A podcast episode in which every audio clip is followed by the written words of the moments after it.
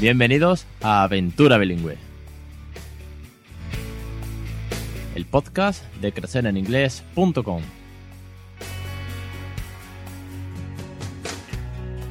Capítulo 58, 6 de julio de 2017. Muy buenas, mi nombre es Alex Perdel y esto es Aventura Bilingüe, un podcast sobre bilingüismo para aquellos que no somos precisamente bilingües, pero sabéis que estamos ahí haciendo un esfuerzo brutal, una aventura, estamos emprendiendo algo que algunos nos llaman locos, incluso con comentarios eh, escépticos, podríamos decir. Me río de esto porque eh, anoche había una conversación en un grupo de WhatsApp sobre padres y madres bilingües y muchos muchos vosotros sois oyentes y hablábamos sobre esto, sobre estas conversaciones escépticas de nuestros amigos y familiares y que bueno, al final cuando ves que tu esfuerzo merece la pena y que vas saliendo adelante, digamos de que de una manera fina callamos bocas eh, hablando en inglés. Pero la verdad que no deja de ser divertido. Yo me lo tomo con mucho humor esto, ¿eh? no, no me enfado, al contrario.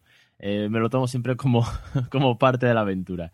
Bueno, antes de empezar en la materia de hoy, recordaros que ya están en la segunda, la segunda, el segundo grupo las 10 lesiones, bueno, van a ir saliendo cada semana, ya sabéis, cada lunes a las 8 de la tarde, a las 8 y 20 de la tarde, sale una nueva lesión. Y es que estamos con el segundo curso del bilingüismo en casa. Ese curso que abarca de los ceros a los 6 meses aproximadamente, ¿vale? Obviamente, después, como vais a ver en las clases, esto es repetir una y otra vez, complicándolo cada vez más. Pero bueno, vamos a hablar de los primeros meses por ser una época muy delicada, muy que es muy pequeñito y que obviamente la comunicación ahí sí que es, bueno, pues de uno a nada, porque tú le hablas y él no te va a responder. Pero hay muchos gestos y muchas caricias y muchas palabras cariñosas que sí van a ser correspondidas, porque bueno, al final el cariño hay que demostrarlo. Y es que de eso va el primer curso, de las palabras cariñosas en inglés, es decir, la lección de esta semana ha sido sobre, sobre ese tema. Aparte tenéis un PDF con un listado de expresiones, eh, no solamente las que vienen en un post de, del, blog, sino además con algún, se ha complementado y se ha ampliado, ¿vale? Para que tengáis un poquito más de recursos. Y la semana que viene vamos a ver una rutina, una rutina muy entrañable que es la rutina de por la mañana y la rutina de por la noche con un bebé pues recién nacido. Y os voy a poner algunos ejemplos y también un ejemplo actual, sí, un ejemplo que he grabado esta mañana con el pequeño. Así de cómo le hago yo la, el sacarlo de la cuna a día de hoy es muy parecido a lo que comentó en el vídeo del curso, pero ahora un poquito más ampliado porque ya tiene más meses y con lo cual el vocabulario se amplía. Y a raíz de todo esto, el podcast de, hoy eh, no estaba previsto, pero es que me he dado cuenta que tengo que hacerlo. Y es que al final eh, yo lo estoy resumiendo todo y esto está veniendo rodado, yo esto no me lo planteé. Hace dos años yo no dije, voy a hacer una, vamos a llamarlo metodología, vamos a sacar un método, voy a ver cómo voy a hacer toda esta aventura. Y me voy a poner a trazar un plan, como si fuese esto un plan estratégico de empresa, un DAFO, no. Esto ha sido de una manera continua del día a día y aprendiendo pues de mi propia aventura, aprendiendo de mis propios errores sobre todo y también de hablar con muchos, pero muchos de vosotros. Bueno, pues digamos, y, así lo estoy trazando yo y así lo llevo a, día de hoy, a, 6 de julio del 2017, que todo lo estoy basando en tres pilares. La naturalidad, la diversión y el cariño. Y os lo voy a explicar eh, de una manera sencilla. Eh, vais a ver siempre, si leéis los posts que hay en el foro, que hay en el blog, perdón, eh, siempre, siempre lo trato de esa manera. Si escucháis los audios del, del, podcast, ya sea una entrevista, ya sea un tema que yo cuente, como puede ser un capítulo en solitario, al final termino siempre nombrando estas cosas y las que me han hecho darme cuenta de la importancia de esos tres factores, de esas tres patas que están eh, ayudándome a sacar eh, un bilingüismo en casa, cosa que nunca me había planteado, digamos, así, de, sé, pues que sí es verdad que lo tenía en la cabeza, que sí que es verdad que mi mujer me ayudó a, oye, ¿por qué no hacemos esto? Pero obviamente esto no, tú no trazas un plan, no, no compro un libro antes de, lo compré posteriormente. Entonces, bueno, la neutralidad, ¿por qué? Pues porque al final se trata de hablar, simplemente de comunicarnos, de expresarnos, de sacar las emociones, de decirle que eh, no toques eso, o de vamos a merendar, o vamos a ir al parque. Es, decir, es que es el día a día, es el día a día pero en inglés. Y estoy a favor y apoyo muchísimo a que aquellas personas que ya sean, eh, perdón, que ya sean, no, que ya tengan niños más mayores, pues obviamente a lo mejor el cambio radical de la noche a la mañana es muy duro y tienes que empezar con pequeños momentos. Como ya vimos con Diana San Pedro, que hicimos hace poco, os dejo abajo el enlace, como vimos hace poco, eh, bueno, pues rutinas eh, para más mayores de cómo introducir la tele o introducir juegos o canciones, de manera que no sean tan bruscos.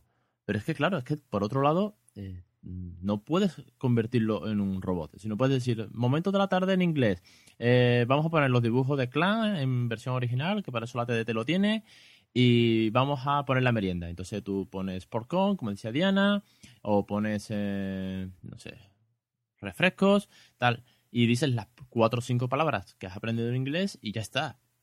Es que es imposible. Sí, sería muy frío. Es que para eso, no sé, pones a un robot y ya está. Al final tiene que ser más natural. Pues tendrás que preguntarle al crío si quiere merendar eh, colacao o leche fría. Sí. Es que se trata de hacerlo del día a día normal y corriente. Obviamente sí, eh, habrá que ir ampliando, pero me refiero sobre todo a eso, sobre todo a hacerlo de una manera natural, no ofusquéis. ¿Que cuesta al principio? Mucho. ¿Que es difícil? No, pues no te voy a decir que no. Pero porque hay que cambiar el chip. Eso, eso lo veíamos en el curso 1 de, bilingüismo en casa. Que es que hay que cambiar la forma de pensar. Porque ahora tengo que hacer rutinas, pero tengo que hacerlas en inglés. Y nunca se me había ocurrido. Porque lo natural para ti es una, una lengua materna. Pero es que tenemos que conseguir que sea natural para nosotros. Y de eso hay un post que escribí hace muchísimo. Que es que se, se ha vuelto natural para mí hablar en inglés. De hecho, ya he comentado en alguna ocasión que he visto otros bebés de familiares y tal, y le he hablado sin querer en inglés a un bebé. ¿Por qué? Porque yo he asociado que al bebé se le habla en inglés. Es una locura, pero es que al final te sale solo. Vale, esa es, digamos, la parte 1. La parte 2, la diversión. Esto es fundamental. Bueno, las tres son fundamentales, pero es que son críos. Y si a un crío tú no, no te diviertes con él, si no haces el payaso, ¿cuántas veces habré dicho lo de hacer el payaso? Si no juegas, si no te diviertes, ¿de qué sirve? Sí, es que no somos profesores y, aunque, y si somos profesores, si alguno de vosotros es docente, lo será en un aula con un X número de alumnos, con unas lecciones por delante, con unas asignaturas ya hechas un catálogo de todo lo que hay que dar en el año, pero eso, eso no significa que en casa tengamos que ser así. ¿Por qué? Pues porque en casa tenemos que, dentro de la medida de lo posible, dentro de que siempre se pueda, pues habrá que pasárselo bien. Habrá que cantar, habrá que saltar, habrá que hacer, eh, no sé, por ejemplo, vamos a cambiarle la ropa, pues habrá que decir las partes del cuerpo eh, haciendo un poco el tonto, eh, jugando con las manos del niño, con los pies. Por ejemplo, hay una parte que me encanta, y esto es diario, diario, diario. Cuando le quito los zapatos y los calcetines, le digo, uh, smelly, smelly, smelly sock. Es ¿por qué? Porque es como, uh, calcetines pestosos.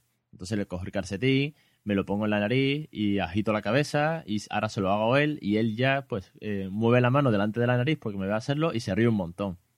es divertido y estás aprendiendo pues vocabulario, estás aprendiendo eh, expresiones gramaticales y estás jugando, pero si es que te tienes que divertir, si es que no te queda otra, es que si no, apague vamos, no, vamos, no porque es en inglés, sino porque son tus hijos. Y habrá días chungos, obviamente, y momentos difíciles. Pero bueno, lo, vamos a, a tomárnoslo con esa mentalidad.